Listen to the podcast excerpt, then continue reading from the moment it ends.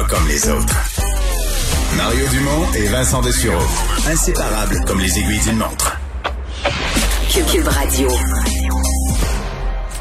Alors, vous avez probablement vu ou entendu parler, c'est le reportage qui aura fait le plus de bruit aujourd'hui, euh, l'état des commerces à Montréal. C'est un peu l'histoire, c'est que on a parlé pendant des mois, des années du bonjour aïe, mais là c'est le remplacement de ça progressivement par euh, Juste, le high. Juste le high. Ben, on, on, sert en anglais. Euh, et là, il y a double phénomène. Dans certains cas, on dit, mais il n'y a personne qui parle français dans le commerce, que ça règle le cas. Dans d'autres cas, il y a des gens qui parlent français, mais qui ont honte de parler français ou qui ont peur de parler français. Simon Jolin Barrette est euh, leader du gouvernement, mais surtout ministre responsable de la langue dans ce cas-ci. Bonjour. Bonjour, Monsieur Dumont. Euh, vous avez été surpris en prenant connaissance de ça? Ben écoutez, pas tellement surpris parce qu'on sait qu'il euh, y a eu un grand déclin au cours des 15 dernières années relativement à la protection et à la promotion du français et particulièrement euh, sur l'île de Montréal. Et donc, euh, je pense que c'est une illustration, le reportage, de la réalité à Montréal. Et surtout, ça nous invite à agir vigoureusement pour redresser la barre. Mais si vous avez pas si vous savez que c'est ça le portrait, est-ce que ça aurait pas dû être une action du gouvernement, je sais pas, un coup de barre dans les, six premiers mois du mandat, ou une situation d'urgence, parce que là, on nous reporte toujours que des actions s'en viennent, mais on est rendu à mi-mandat, c'est toujours pas fait. Ben écoutez, dans ce dossier-là, je peux vous dire que moi, j'ai eu le dossier de la langue en septembre 2019. Euh, j'ai pris des actions, notamment le renforcement de l'OQLF, en leur octroyant 5 millions de dollars, 50 nouveaux postes.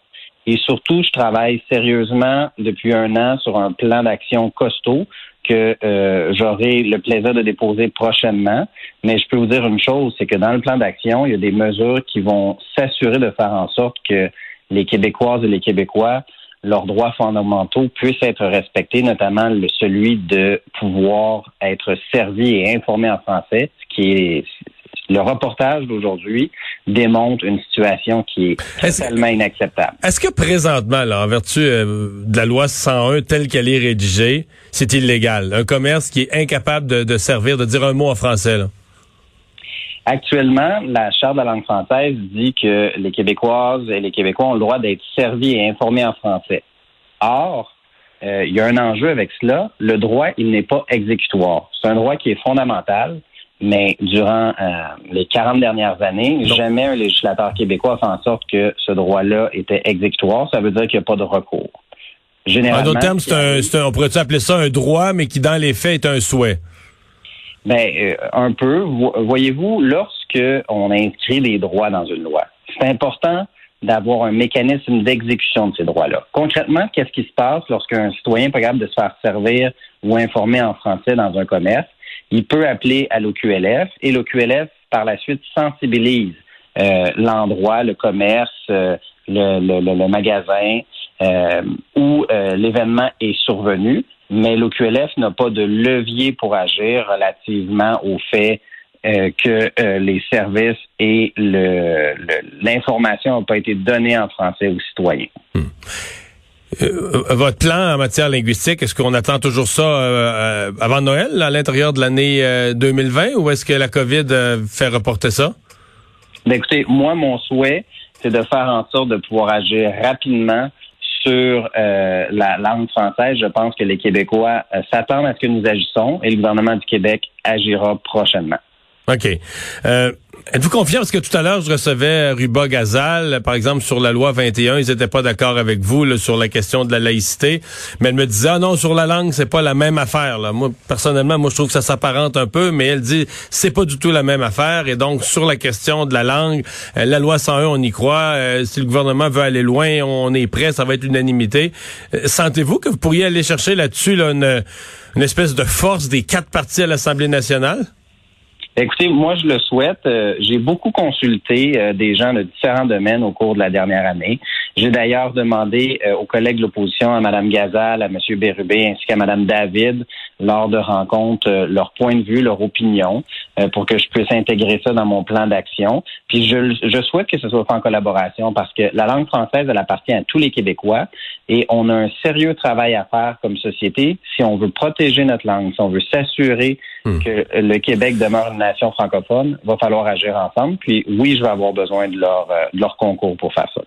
on vient de parler de, de, loi, mais il reste qu'il y a un esprit derrière ça. Je veux dire, euh, euh, les gens qui travaillent dans ces commerces-là, euh, ils s'en foutent de la loi, ils s'en foutent du Parlement, probablement qu'ils s'en foutent de la politique. Ils travaillent dans une boutique pour une de sous-vêtements, pour l'autre, on vend, on vend des vêtements, on vend toutes sortes d'affaires, puis ça se passe en anglais, puis je veux dire, euh, ça semble très bien aller. Là. Les gens vivent juste en anglais, vivent 100% en anglais, ils servent leurs clients en anglais. Même ceux qui parlent français disent on est gêné ou on a honte ou on, on, a peur. Même on a peur de le parler le français.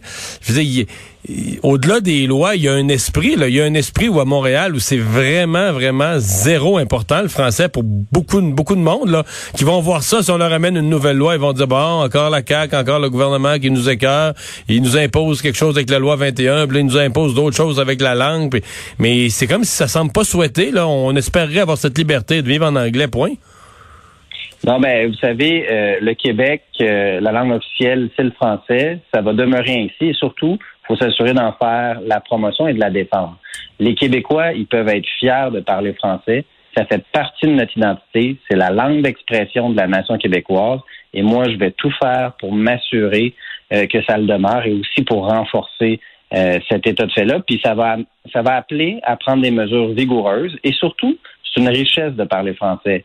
Euh, c'est un atout, le fait de parler français, et Montréal doit être le vaisseau amiral de la langue française. Donc, un des plus grands enjeux, M. Dumont, que nous avons et qui, qui, qui sur lequel le Québec a, failli à la tâche, c'est l'intégration des personnes immigrantes en français.